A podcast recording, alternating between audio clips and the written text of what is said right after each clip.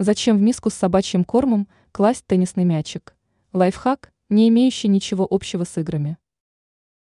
Каждый владелец собаки знает, что правильное питание – это залог здоровья и активности его питомца. И если ответственность за качество корма лежит целиком и полностью на хозяине пса, то процесс поглощения еды остается, что говорится, вне его компетенций.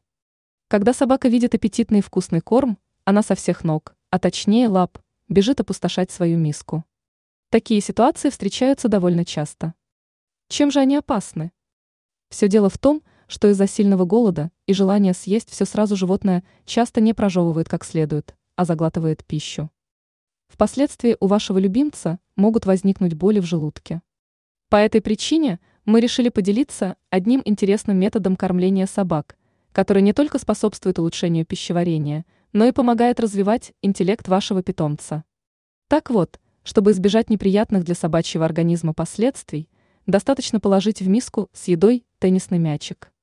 Перекатывая мячик из стороны в сторону, чтобы освободить место для корма, собака будет есть медленнее, а значит, не будет страдать из-за дискомфорта в желудке.